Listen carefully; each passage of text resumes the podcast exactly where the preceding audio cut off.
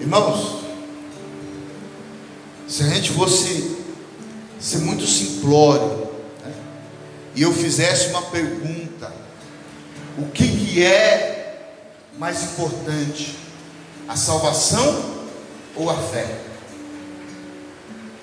Eu acho que muitos de nós, se fosse responder essa pergunta, o que é mais importante, a salvação ou a fé, muitos diriam que é salvação.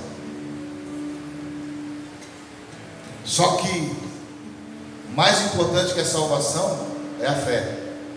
Por quê, pastor? Porque sem fé não tem salvação. Aquele que acha, que imagina que vai ser salvo sem fé, está enganado está caminhando para o engano. Porque mais importante, se fosse simplesmente querer escolher entre um e entre outro, é a fé. Porque é através da fé que você alcança a salvação. E não ao contrário. Primeiro, nós cremos e depois nós somos salvos. É assim ou não?